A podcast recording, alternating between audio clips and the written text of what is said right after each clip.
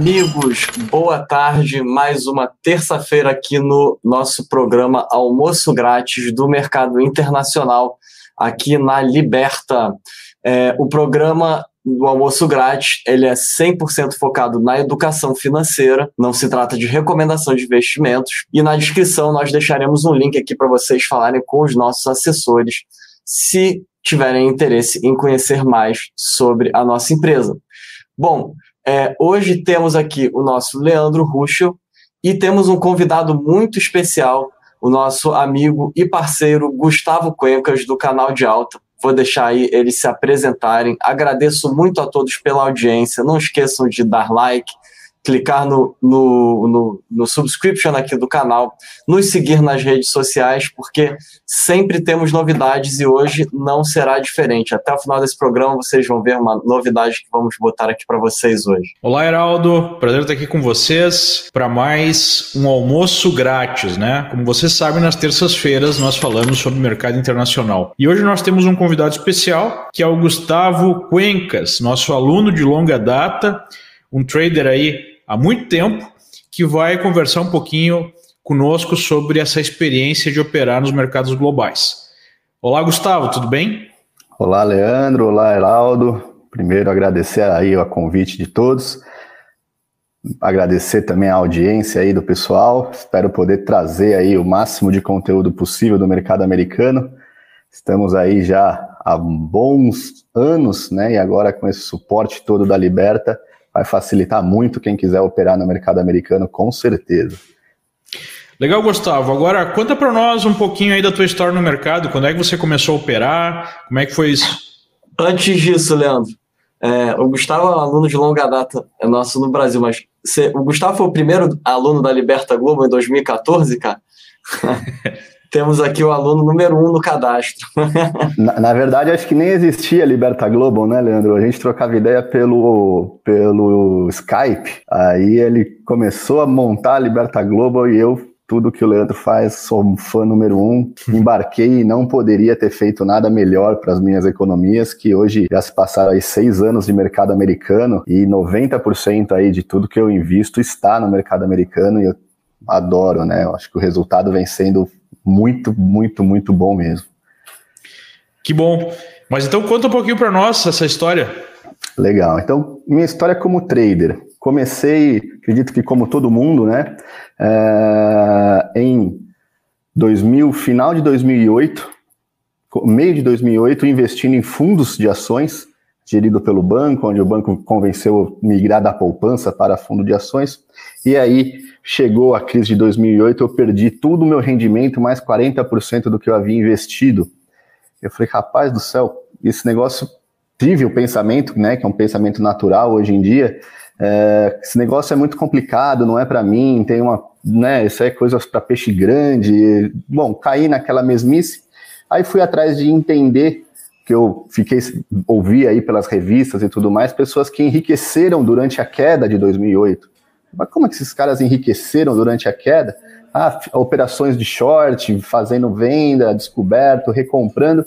Aí eu comecei a estudar para ver como é que entendia, como é que funciona essa história. E eu me apaixonei desde então. Então, final de 2008 eu entrei e eu acho que eu entrei, assim como muita gente está entrando nessa época de pandemia, Leandro. Eu até costumo falar para todos os nossos seguidores e alunos aqui é o seguinte: vocês estão entrando na melhor, no melhor momento possível.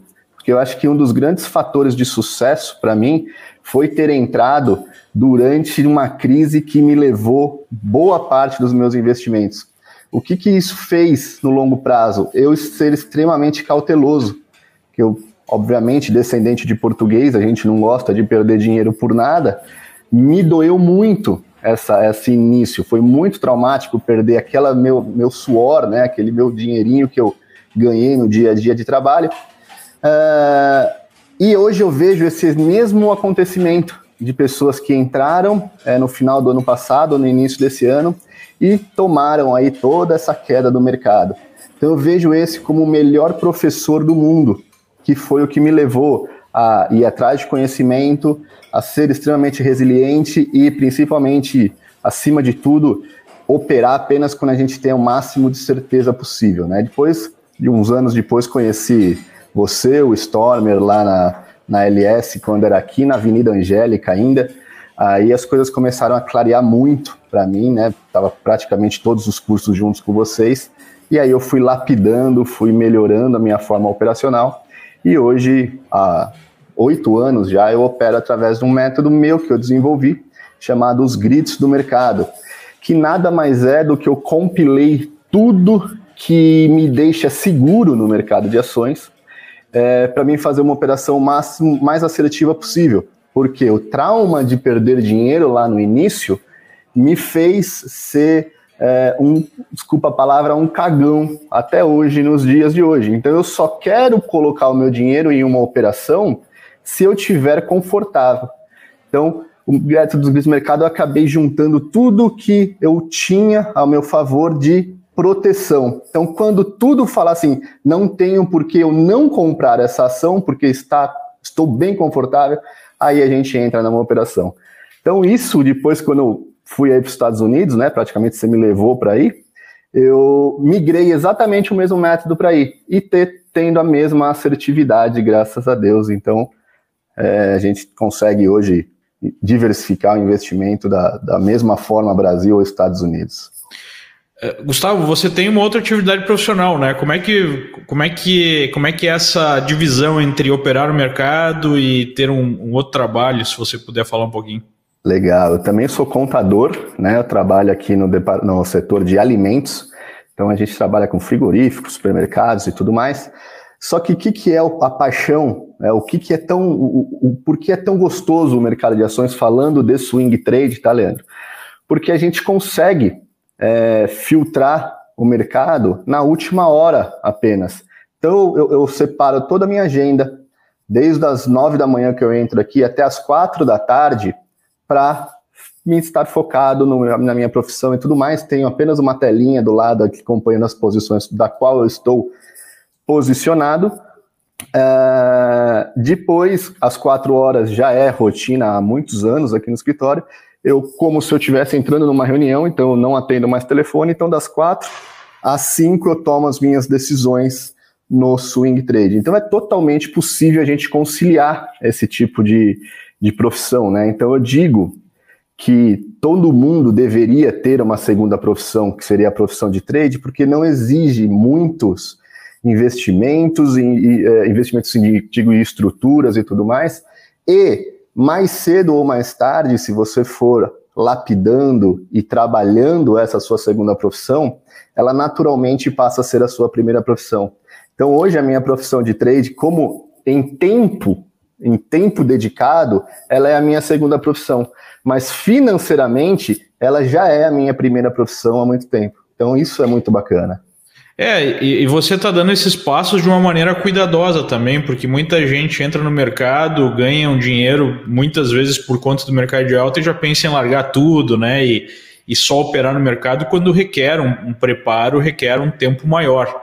É. Né? Então, fazer isso em etapas também parece ser muito mais cuidadoso e correto do que simplesmente é, abandonar uma Isso. operação para ir para outra, é, se falando aqui de mercado financeiro, né?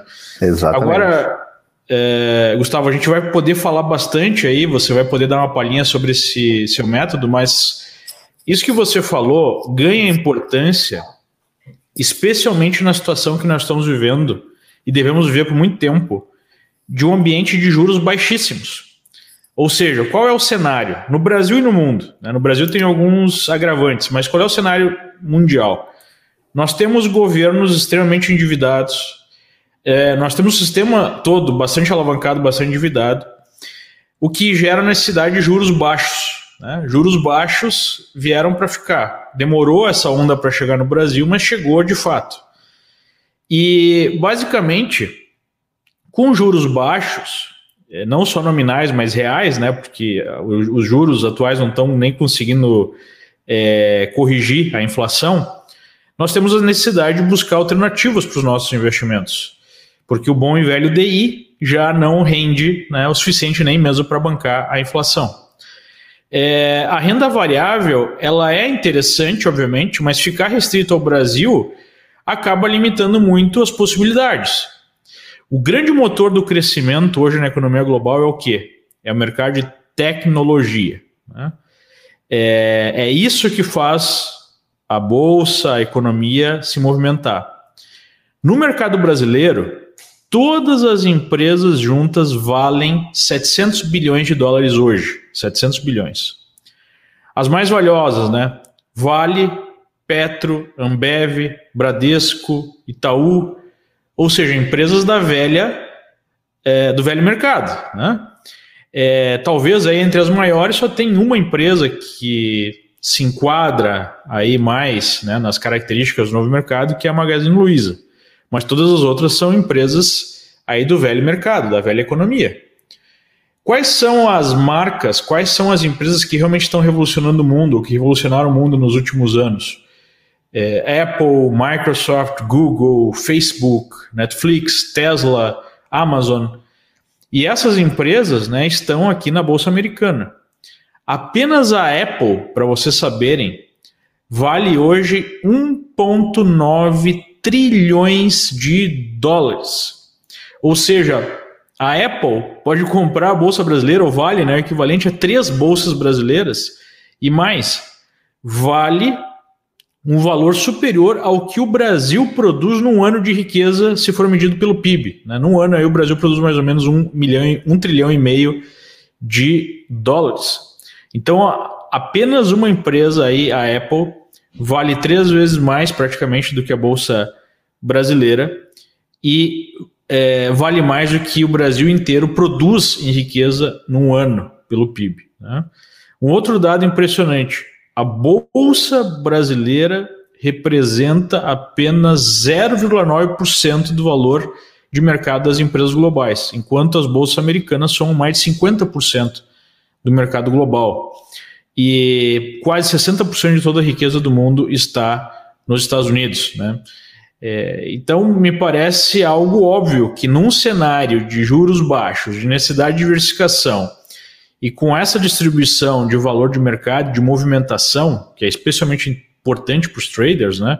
A liquidez, é você olhar com bastante carinho para a bolsa americana, até porque ela acaba sendo um hub para o mercado global, né? Quase todas as maiores empresas do mundo estão sendo operadas aqui nos Estados Unidos, não é isso, Heraldo? É, eu ia até trazer mais alguns dados interessantes, que inclusive a gente já comentou em alguns outros programas, né? Só para dar uma ideia para quem está nos assistindo, é, o setor de IT, de Information Technology, setor de tecnologia no S&P, é o maior hoje, tá? Ele tem um tamanho, Leandro, de 11,4 trilhões, tá? Só que ainda tem outro, outra questão. Eles, no, no, em agosto de 2018, eles migraram algumas empresas de tecnologia para outros setores para balancear. Então, por exemplo, é, empresas como a Google e o Facebook, que antes eram consideradas tecnologia, que são gigantescas, hoje estão em communications. A Amazon está em consumer. Né? Então, é, era para ser maior ainda o setor. E dentro do, do setor de tecnologia, eles têm seis indústrias. É, e a indústria de é, softwares, junto com a indústria de é, storage, que seria o cloud computing, no ano de 2020, que é um ano difícil, só para você ter ideia, a, a subsetor da né, indústria de software está subindo 52% no ano. É, a, su, a subsetor na indústria de technology, storage é, e outros subindo 97,9% no ano. É, então, o investidor que está lá no Brasil é, e que busca acessar esse tipo de empresa, ele provavelmente ele vai olhar com bons olhos para as tradicionais, Amazon, Google, Apple, Facebook, etc. Mas é, quando você pensa na década que a gente está entrando, uma década onde a gente tem é, cada vez mais aí demanda por investimentos em robotização, em automação industrial, maior demanda por storage em clouds, é, maior demanda por softwares, é, aqui no mercado internacional, além de você ter o acesso a essas empresas, você ainda tem acesso aos ETFs, o que facilita muito o, o trabalho do investidor, que de uma forma simples quer ter acesso ao tema, à classe, ao subsetor. É, então, ninguém precisa ficar igual no Brasil hoje, fazendo aquela análise densa, fundamentalista, buscando um unicórnio a gente consegue com quatro ou cinco ETFs subsetoriais ter acesso a cloud computing, tem o ETF, o Sky, robotização, tem o ETF, o Robo, é, enfim, tem é, segurança cibernética, tem o ETF, o REC. É, então, aqui no mercado americano, além de você ter acesso a esse tipo de investimento, você ainda tem acesso a ETFs que facilitam a, a montagem das posições de uma forma mais diversificada ainda. Né? Então, é, eu acho que isso aí é uma boa forma de resumir é, as vantagens que, que a gente observa para o investidor que está pensando ainda em vir para o mercado internacional. Sempre vai existir aquela discussão: ah, existe um overvaluation, os preços estão caros. É, é algo natural, é algo que a gente vivencia aqui no dia a dia do mercado, mas as oportunidades seguem surgindo, né? Não sei se vocês é, gostariam de agregar alguma opinião a mais a respeito disso. O quanto dessa alta, Gustavo, foi é, concentrada em tecnologia? Tem como a gente ver isso? Tem, tem sim. Eu só queria até trazer um, um, um outro dado aqui para complementar a fala do, do Heraldo, que hoje tem a geração Millennials, né, que é, representa 28 a 38 anos, que hoje tem 72 milhões, mais ou menos, de pessoas no, nos Estados Unidos nessa faixa, e uh, eh, 79% dessa, desse pessoal eles investem é, em setores de tecnologia. Eles investem em setores que eles estão praticamente é, sendo palpável durante a sua vida, né? Então, é, softwares, é, tem até uma relação das empresas principais negociadas em um investimento desse, desse pessoal do Millennium, que a primeira está como Amazon, segunda Apple, terceira Tesla, quarta Facebook, Netflix e assim sucessivamente. Então, a gente está vendo é, uma. Não seria uma migração, porque essa performance da Nasdaq, das empresas de tecnologia, já é superior aos outros setores desde 2009. Só que isso é um pouco é, novo para nós brasileiros, afinal de contas, nós estamos muito retrógrados né, nessa função de como operadores é, e investidores globais. É, então, isso é um dado que eu acho bastante interessante. E reforçando também um, uma fala do Heraldo, 74% desses investimentos do Millennials, eles estão alocando em ETFs subsetoriais. Então, focado em tecnologia, mas o ETF é a porta de entrada. Ele é um ativo menos volátil, é, mais, entre aspas, simples de analisar, porque tem a pulverização entre alguns ativos, fazendo com que é, essa grande população de millennials acabem tendo é, um atrativo melhor para o investimento. Então, é uma enorme onda que não é uma moda, não é nada do tipo, é sim uma tendência que veio e já está no mercado americano já há muito tempo, né? É, e fazendo também o link para o que você falou, Leandrão, é, aqui no Brasil a gente não tem muito essa visão, porque empresas desse novo modelo de negócio tem muito poucas. E não sei se terá muitas também, porque a globalização tende a deixar essas empresas de tecnologias, que a grande maioria delas é americana, cada vez mais consolidadas e cada vez maiores no mercado. Então existe aí um mundo de oportunidades enorme no mercado de ações e fazendo outro gancho, como você falou também, existe a possibilidade de investir em tecnologias fora também dos Estados Unidos, né? Por exemplo, Alibaba, você pode comprar a maior marketplace do mundo chinês pelo corretor americano, analisar por todas as plataformas americanas. Então, quando a gente migra para os Estados Unidos, vê esse leque de oportunidades enorme, esse universo que é um monstro, é até difícil a gente querer analisar ações do Brasil novamente. É, e, e teve um outro componente né, da, uh, da epidemia que acelerou esse processo. Esse, esse processo de digitalização de tudo né, foi amplamente acelerado com essa questão da epidemia, as pessoas tendo que ficar em casa dependendo mais de serviços. É, a gente está falando aqui né, através de um serviço que roda no YouTube do Google. Né? Então você está nos vendo aí porque o Google está provendo esse serviço para nós. Estão fazendo reuniões aí por Zoom para uma empresa de tecnologia. É, você aperta o botão e tem entrega esse mercado através de uma empresa aqui nos Estados Unidos, provavelmente controlada pela Amazon, né? Que envolve também um serviço do Uber.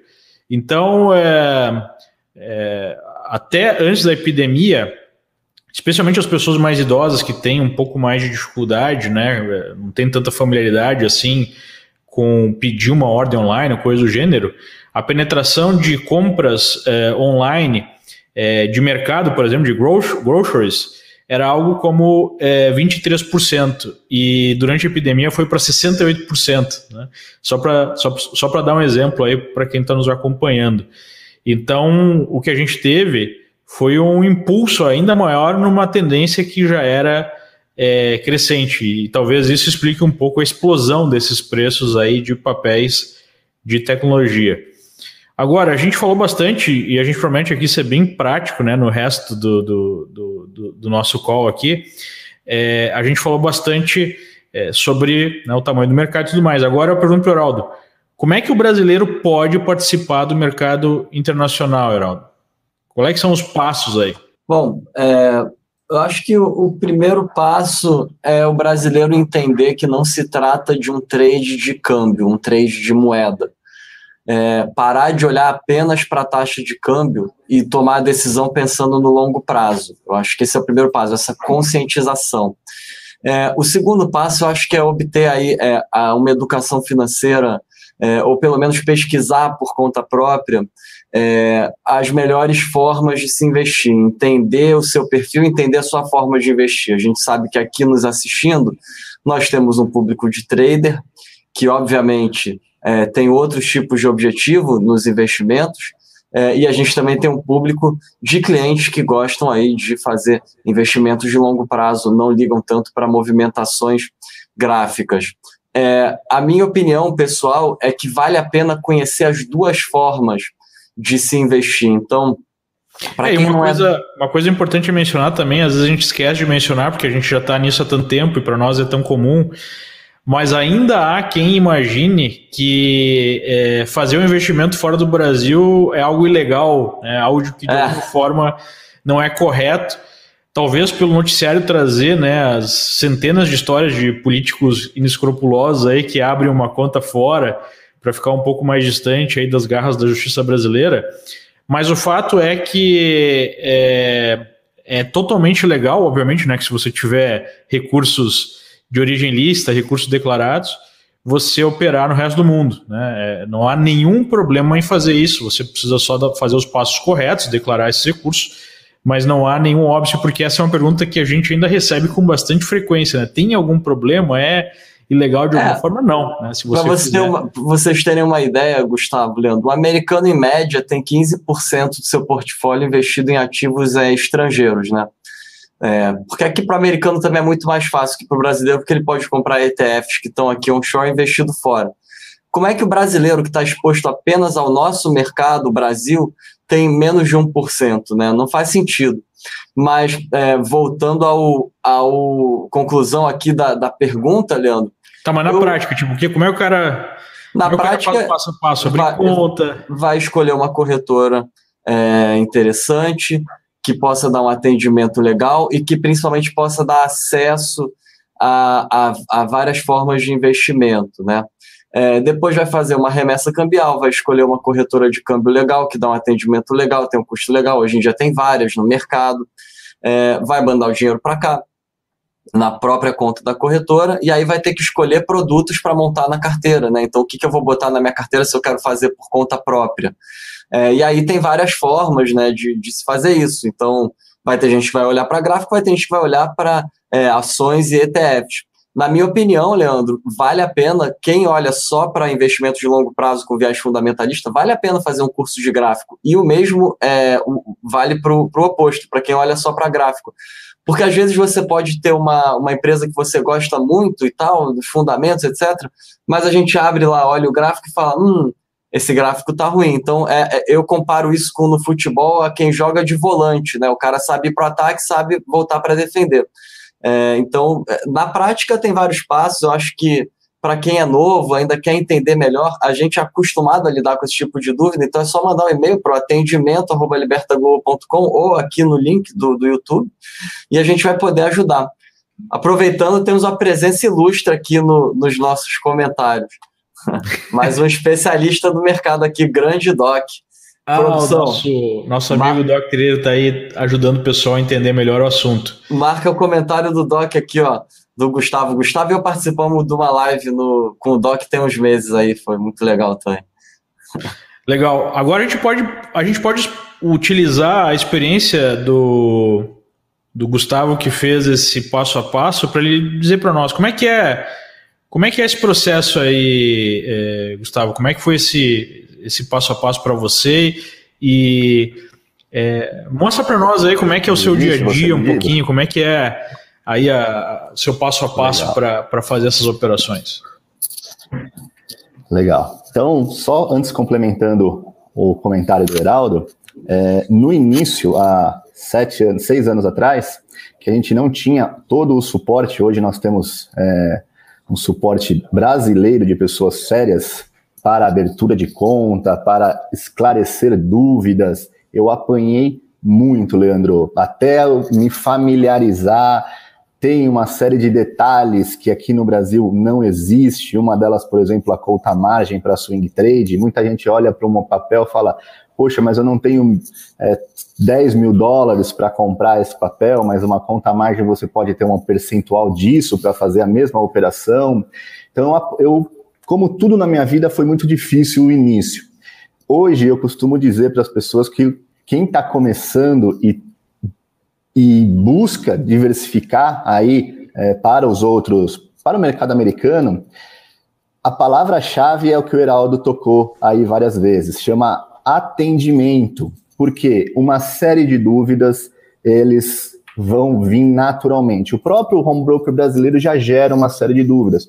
O americano, por ser um pouco mais complexo, gera ainda mais dúvidas.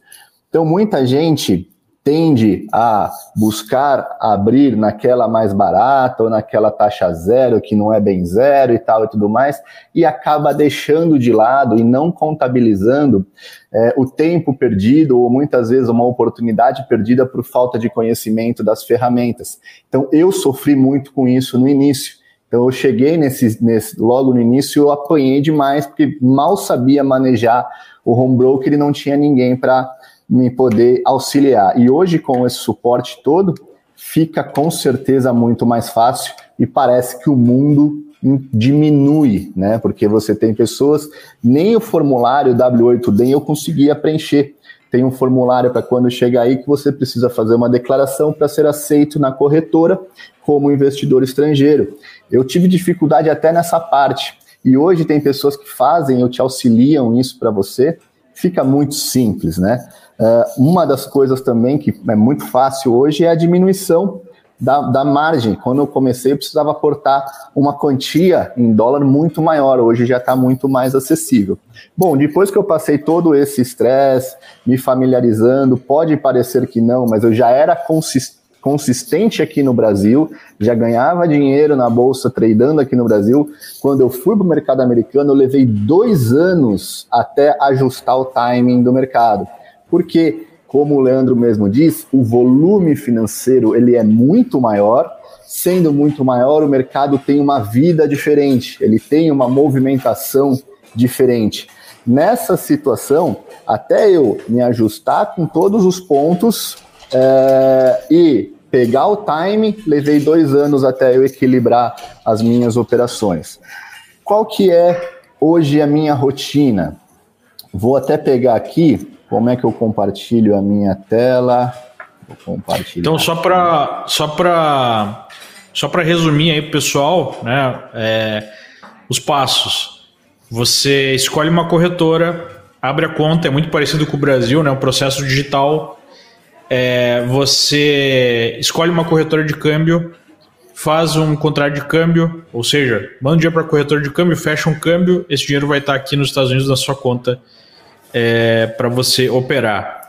E a partir disso, é um processo também parecido com o home broker que você tem no Brasil. Né? Você abre o home broker e vai fazer a, a, as operações. Claro que tem algumas, é, alguns detalhes, como essa questão da conta margem e tudo mais, mas no final das contas é você tem um recurso ali e você vai ter que alocar. Né? E é exatamente isso que o é, Cuencas aqui vai é, vai falar para nós essa parte, tipo, como é que é o seu dia a dia para escolher essas operações, obviamente do ponto de vista de um trader, né, não de um alocador. Porque, como o Heraldo colocou, tem várias formas de você interagir com o mercado. Você pode simplesmente alocar os seus recursos para um prazo maior, onde via de regra você olha mais para fundamento, né? olha mais aí para diversificação, de fazer um portfólio e vai ajustar ele ao longo do tempo, ou você vai operar como um trader, que é acompanhar o mercado, fazer entradas e saídas buscando aí no final de uma série de várias operações ter um resultado positivo. Exatamente. Então o Cuencas vai mostrar para nós é, aí a postura de um trader, né? Como é que ele tem operado o mercado. Exatamente isso. Então, depois de ser super bem atendido e estar tá com a sua conta ok, com as dúvidas esclarecidas, é, eu vou compartilhar minha tela só para passar um pouco da minha rotina. Hoje eu analiso é, aproximadamente, não sei se vocês estão vendo a minha tela aí. Sim. Tá. Tá no TradingView, correto? Sim. Tá. É, hoje eu analiso aproximadamente 600 ações todos os dias. Poxa, Gustavo, mas 600 ações é bastante. Sim, mas nós temos screeners, nós temos formas de fazer isso de, de uma forma mais prática. É, por que 600, Gustavo? Bom, eu tenho alguns parâmetros que eu separo dentre as milhares de ações disponíveis, as que têm maiores volumes financeiros, ou seja, eu não quero sofrer com falta de uh, liquidez. Então, eu quero entrar e sair de um papel com uh, facilidade. Então, a gente, eu acabo filtrando esses papéis. Aqui eu vou passar algumas operações dessas últimas semanas para vocês darem uma olhada. Por exemplo, esse daqui foi uma operação em Citibank, que ainda está acontecendo. Então, o Citibank, graficamente falando, aqui visão de trader, tá, pessoal? Falando em operações de curto prazo, a gente deixa o fundamento de lado e vai para análise técnica. Uh, nesse dia, do dia 14 de setembro, que foi até uns dias antes do escândalo aí do, da, da possível né, lavagem de dinheiro envolvendo alguns bancos, já deu uma oportunidade de queda muito grande.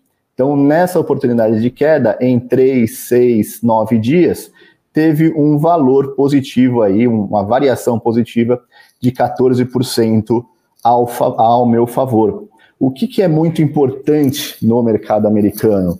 Poxa, Gustavo, aqui nós estamos falando de uma ação de 48 dólares, relativamente um pouco caro para algumas pessoas no Brasil. Sim, mas quase todas essas ações de maior liquidez, por isso que eu faço esse filtro, tirando, separando essas empresas de maiores liquidez é, do resto do bolo, existe opções com liquidez. Então existe aí uma farta variedade, ações, não, desculpa, de opções com enorme liquidez e com meses aí pela frente de possibilidade de você estar tá comprando essas opções.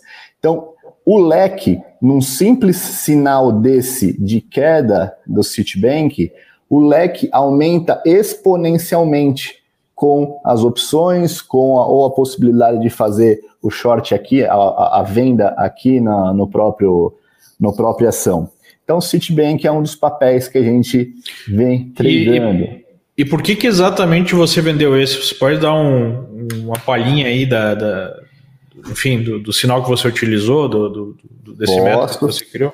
Posso sim. Uh, ele, esse método ele é, ele é, composto por cinco critérios, Leandro. É, um, o primeiro dele é o volume financeiro. Se tudo nessa ação acontecer e o volume financeiro não estiver uh, ok, a gente tem aí uma limitação, um percentual que a gente considera sólido o aumento do, do volume financeiro, nem vale a pena a gente estar tá colocando uh, o dinheiro para estar tá operando, né? Uh, o segundo são as perdas de suportes e resistências, que é a análise gráfica mais clássica possível. Uh, o terceiro é a gente ter o conhecimento, não vai dar para passar tudo aqui em alguns minutos, mas o conhecimento de que essa empresa entrou em uma tendência de baixa, ou seja, ela começou, ela deu um sinal que ela estava começando a virar a tendência e fazer uma operação na ponta vendedora. Então, esses são três fatores, os outros dois é, são referente a manejos de risco, ou seja, se eu for entrar nessa operação e esse meu manejo de risco, se eu tiver um stop, vai ser muito dolorido para mim, eu deixo fora, não entro nessa operação. Então eu fico sempre monitorando esses sinais para mim poder fazer uma operação mais segura possível. Então, é isso que eu falei no início da nossa live. Eu comecei perdendo muito dinheiro, então hoje eu quero entrar na forma mais clara que o mercado me, me, me mostrar aqui. Um outro short muito interessante foi essa ILMN. Que entre... É, só para mencionar pessoal que é, nos Estados Unidos, via de regra, é mais fácil você alugar papéis para vender. Né? Na verdade, você não precisa fazer nada, é só apertar ali no céu Exatamente. e a corretora já automaticamente aluga o papel. É, as taxas são muito baixas Exatamente. E você simplesmente aperta em vender, você não precisa se preocupar é, com nada. Ir atrás do aluguel e tudo mais, né? É isso aí, essa é uma das facilidades enormes que o mercado. É um mercado muito mais profissional, né, Leandro? Então, facilita muito a nossa vida. Óbvio que a gente tem que ser. Eu sou muito transparente com todo mundo, afinal de contas, como você mesmo mencionou, eu tenho duas profissões e ensinar as pessoas é assim um prazer para mim. Então, eu quero fazer da melhor maneira possível e segurança, porque como eu não gosto de perder dinheiro, eu não gosto que os, os alunos também acabam perdendo. Então, nessa situação, a gente tem, uh, apareceu aqui, por exemplo, em LMN, uma operação na ponta vendedora também, deu 19% até então em três dias, depois é óbvio que você vai ter que saber, saber, saber sair no melhor momento da sua operação, que a gente vai passar tudo direitinho também. Então, resumindo o meu dia a dia no mercado americano, Falando em swing trade, 4 horas da tarde eu paro, eu tenho aqui a minha relação das empresas da qual eu passo diariamente, uma a uma, sem screener mesmo, porque eu gosto de estar conectado. Depois eu tenho um screener colocando aqui no, no que é um screener de volume apenas, colocando aqui no, no, no TradingView para mim olhar apenas aquelas que estão se destacando dentre todas essas. Isso mais ou menos leva uns 20 minutos do meu dia, e aí eu vou separar quais estão mais dentro desses cinco critérios de proteção que eu utilizo para estar tá fazendo a operação, entendeu? É, e para o pessoal que está nos acompanhando, a gente quer anunciar aí em primeira mão uma novidade, né?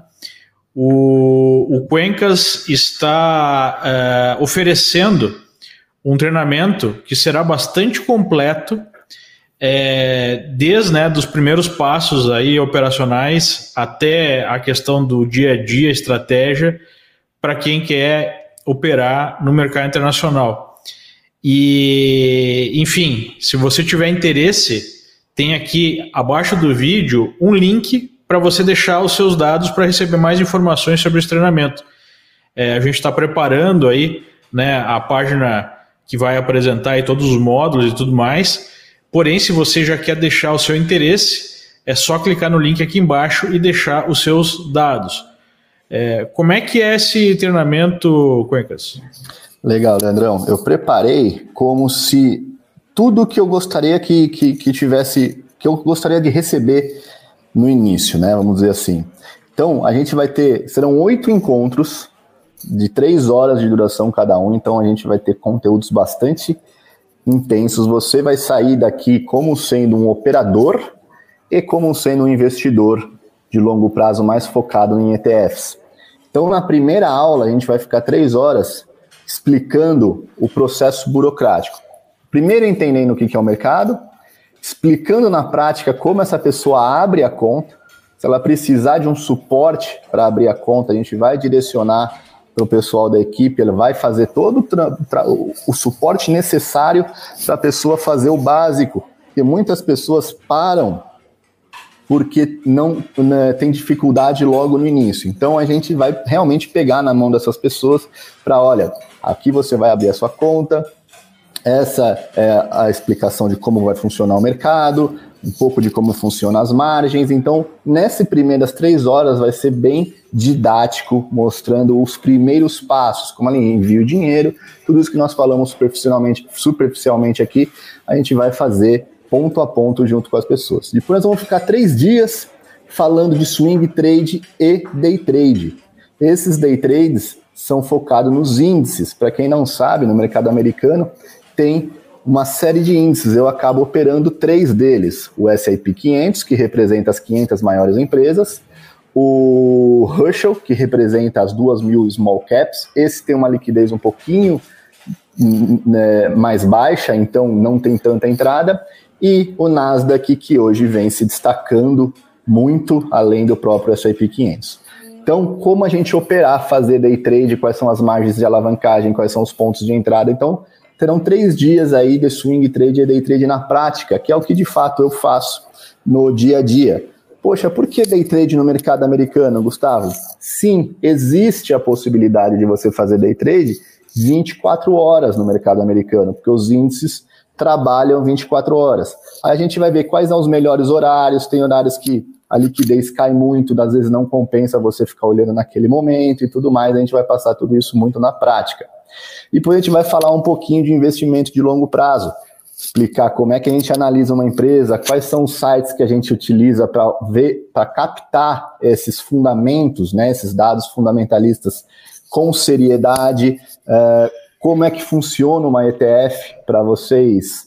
Eu tenho uma relação de ETFs que eu gosto muito, que é a ETF de baixa. Ou seja, quando o SIP está caindo, elas proporcionalmente sobem. Então a gente consegue proteger das baixas no longo prazo ou até no curto prazo, operando essas ETFs de, de, de reversas que chama. Então, tem ETFs que se, se o S&P cai 1%, ela sobe três vezes esse valor, esse, esse percentual. Então, existe um universo de ETFs que dá para a gente fazer uma proteção muito, muito, muito boa. Aqui a gente está vendo essa ETF caindo bastante por causa que o, o, o S&P subiu significativamente. Mas durante a pandemia, essa foi a valorização de uma ETF de reversa, por exemplo, onde o mercado despencou, essas, essas ETFs subiram aí praticamente 100%. Então, como escolher? Isso é interessante, não é interessante, a gente vai falar bastante disso numa aula sobre ETF. Uh, ah, nós vamos falar também investimentos de longo prazo em ações, como analisar essas determinadas ações. E por último, a última aula, Leandrão, é, eu acho que a, a parte mais uh, que as pessoas têm medo, que nós vamos focar em como apurar os impostos e controlar o ganho uh, dessas pessoas no mês a mês. Isso gera um medo muito grande. Muitas pessoas têm medo de ir para os Estados Unidos por ter algum receio de burlar algum imposto, de ficar inadimplente, de ter problemas com o governo local e tudo mais. E no último dia do treinamento, depois de a pessoa entender, será praticamente um mês e meio, né, quatro semanas, é, um mês e meio praticamente, porque tem um feriado nesse período, é, como ela vai apurar e controlar as suas operações. Então, é praticamente tudo que eu faço no mercado americano aí há seis anos. Então a gente vai estar bem direcionado. Esse ano não pretendo fazer mais nada educacional pelo canal de alta e o foco daqui para o final do ano vai ser acompanhar essa galera toda a desbravar o mercado americano, entendeu? Legal. Quem tiver mais interesse, então, só deixa aí os seus dados no link acompanha o vídeo que a gente vai entrar em contato. Agora vamos aproveitar aqui e responder algumas perguntas dos nossos espectadores. Né? Mandem perguntas aí, pessoal. Quem ainda não mandou. O Caio César coloca: mandar, com essa agora é frustração é política no Brasil, me parece que o mercado americano seja a opção mais atraente no momento, correto? Caio, a gente sempre tenta passar aqui é, a ideia de que é uma política de longo prazo você diversificar não só os seus investimentos, mas os seus trades. Então, independente do momento que o Brasil está vivendo, é, é, interessante pensar aí em diversificação, porque vai ter altos e baixos, né? Claro que nos últimos vários anos a gente tem tido bem mais baixos do que altos no Brasil, mas o fato é que nós sabemos o seguinte: independente da situação, independente do governo, independente do que aconteça, é, uma coisa é comum ao Brasil, que são os voos de galinha. Né? Eventualmente a gente tem aí alguma esperança, as coisas melhoram um pouco e depois pioram muito. E isso tem sido verdade né, ao longo da nossa história. Então, é, é prudente você ter uma reserva de valor é, fora do Brasil também, né? Você diversificar, você todo, ter todos os seus ovos numa cesta chamada Brasil é uma coisa que não faz muito sentido. Claro que tem ótimas oportunidades no Brasil também, o Brasil tem muito a crescer, tem muita oportunidade né, para investir, para ganhar dinheiro também, mas não é prudente você ficar só num país. É, todos os países do mundo fazem isso. Né? O, o, o Heraldo falou sobre os americanos que investem é, bastante fora dos Estados Unidos e é, vários países fazem isso, como a, os alemães. Né? Os alemães são os que mais diversificam os seus investimentos. Mais de 70% dos alemães têm investimentos em outros países que não a Alemanha. Né? Então, é algo saudável, algo positivo, especialmente para quem vive num, num, num país como o Brasil, né?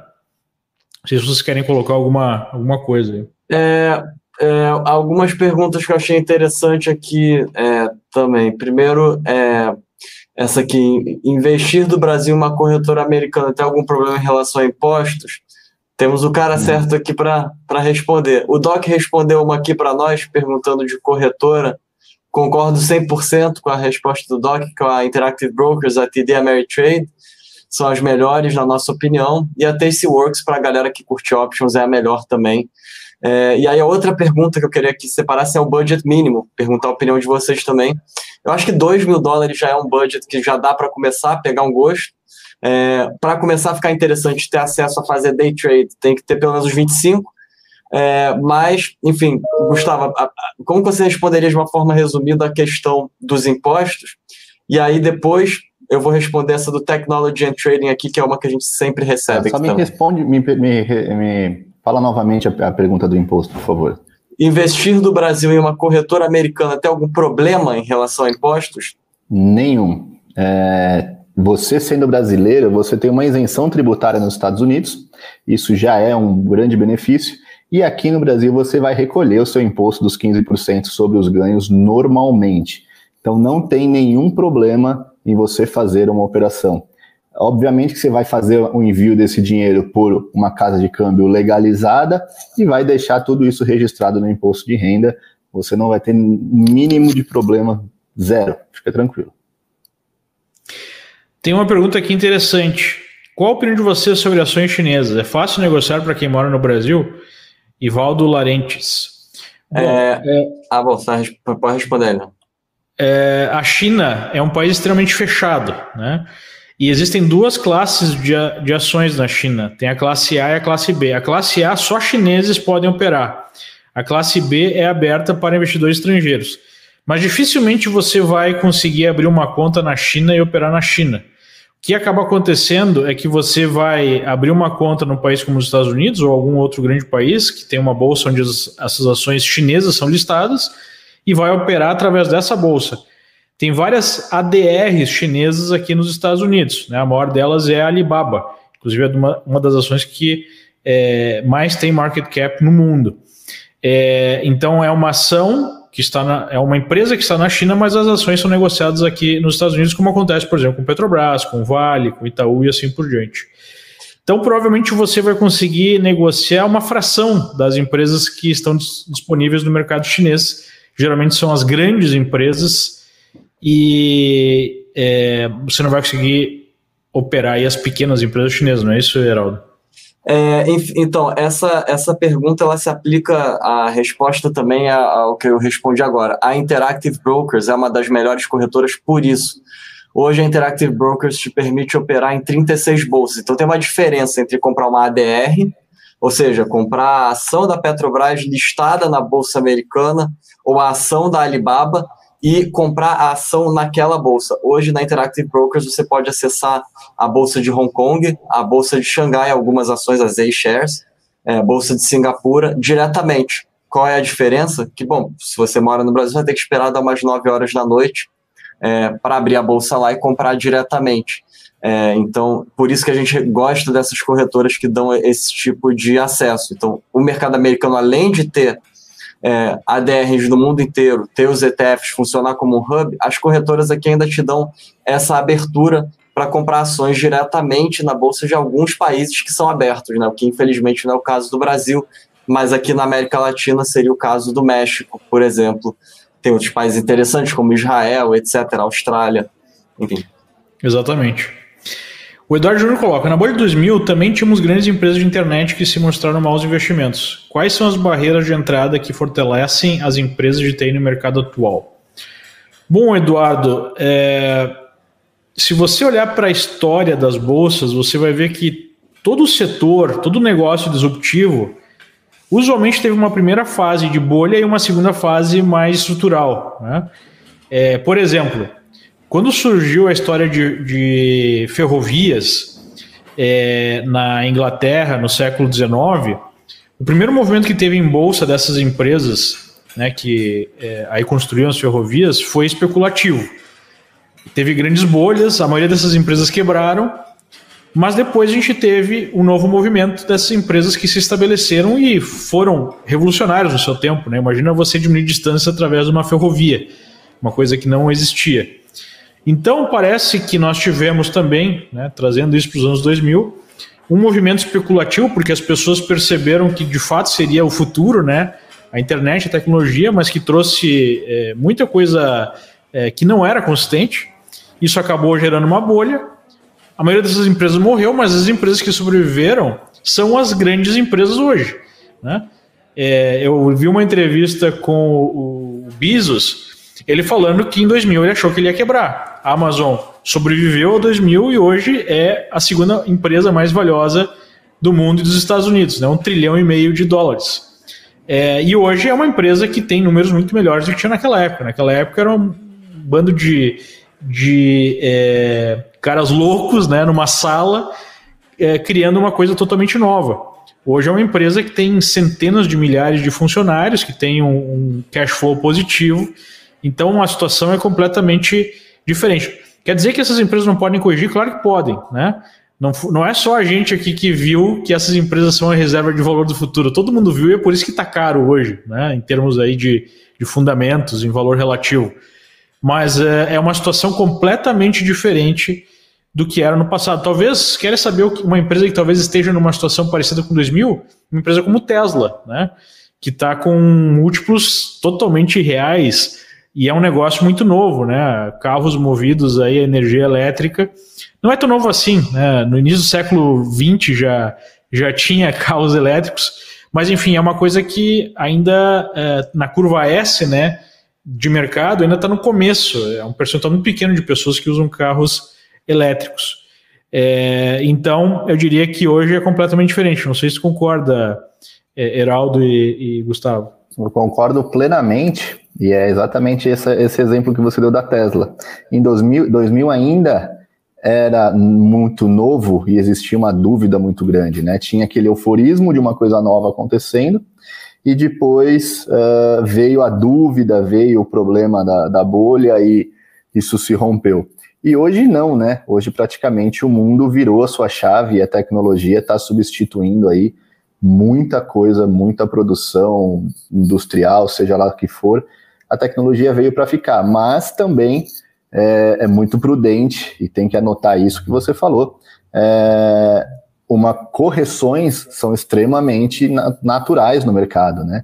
Às vezes ela pode vir de uma forma maior, às vezes ela pode vir de uma forma menor, mas as correções elas acontecem, é até saudável para o mercado isso.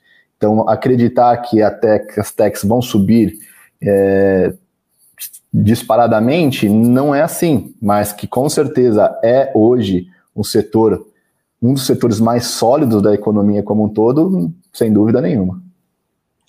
É, é justamente isso que eu disse no início, que para quem olha fundamento é interessante fazer um curso de análise técnica, porque é justamente na análise técnica que você não vai ser vítima disso. Você vai saber onde botar um stop, você pode perder no trade mas você não vai perder é, sendo vítima de uma bolha, porque você vai estar preparado para montar uma posição de stop que te deixe confortável e evite aí entrar, mergulhar numa tendência aí no tobogã, enfim.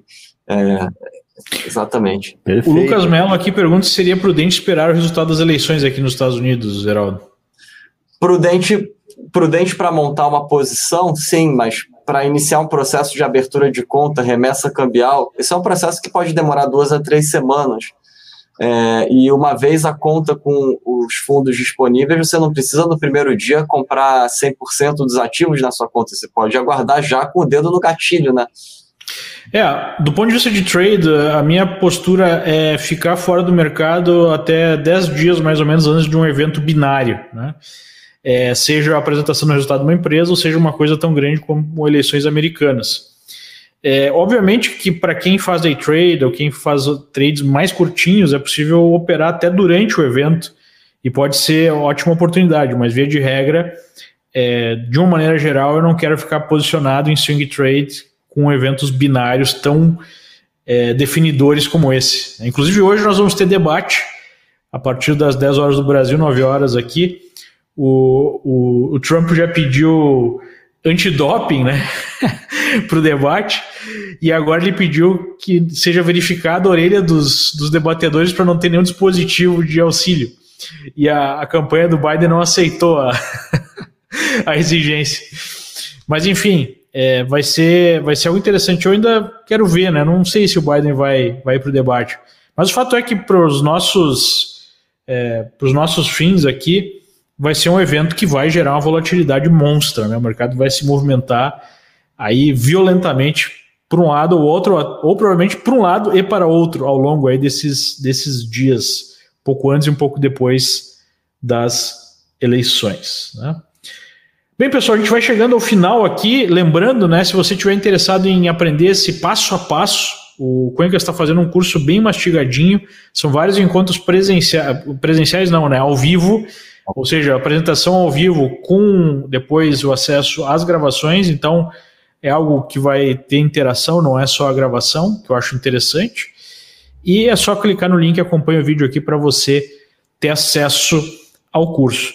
Para quem também quer investir já agora, né, já quer fazer os seus investimentos é, e quer contar com a ajuda da nossa assessoria de investimentos, é só clicar também no segundo link que acompanha aqui o vídeo. Lembrando que o nosso objetivo aqui nesse programa é apresentar de forma educacional né, o mercado, não é fazer nenhuma recomendação de compra e venda ou coisa do gênero, ok?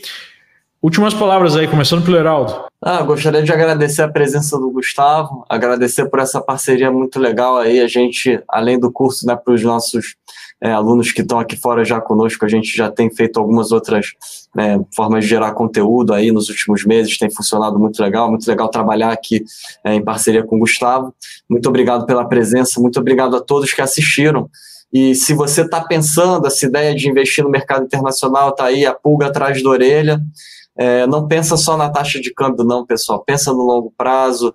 É, clique aí no link, venham conhecer mais sobre os cursos. É muito mais interessante começar investindo aqui já tendo feito o curso do que tentar vir investindo sem entender muito bem, buscando vídeo no YouTube, comentário em Twitter. É, então aproveitem essa oportunidade. O curso vai ter aí é, é, parte dele que vai ser ao vivo, vocês vão poder tirar dúvida. É, então aproveitem, pessoal. Não é sempre que a gente tem essas janelas aí interessantes com volatilidade para entrar, com curso. Então vão surgir muitas oportunidades aqui até o final do ano e quem estiver preparado vai poder aproveitar. Exatamente. Complementando, agradecendo aí a, a oportunidade, o convite de todos, mas só para vocês terem, é, para não falar que é, será mais um curso de uma pessoa que não tem acesso no depois. É, o meu propósito no mercado, eu comecei ensinando amigos e eu trato isso até hoje. Então hoje não tem uma pessoa que ficou com uma pergunta, uma dúvida sem responder. Então, mesmo depois do curso, teremos aí é, oito encontros. Terá aí o suporte via WhatsApp direto comigo, onde as pessoas vão poder perguntar, tirar dúvidas. E isso não se não termina após o curso o meu contato, o WhatsApp, ele é passado para a galera mesmo. Pode ligar, mandar mensagem à vontade, porque eu só fico feliz quando as pessoas estão de fato amadurecendo, crescendo e se tornando aí um profissional.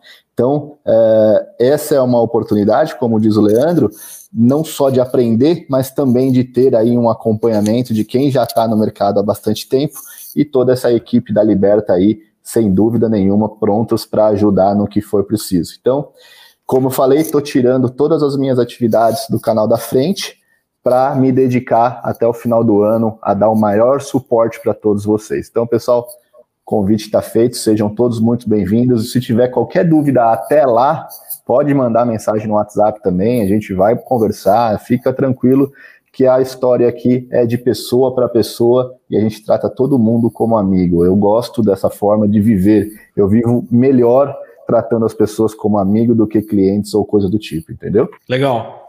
Bem, pessoal, lembrando, né, como a gente falou aqui, que se tem um momento é, que é mais interessante ainda do que já seria naturalmente para você pensar em diversificação internacional, é agora, onde nós temos juros baixíssimos no Brasil, um cenário de instabilidade né, política e econômica, que é quase o nosso normal, né, mas está é, novamente numa situação dessa.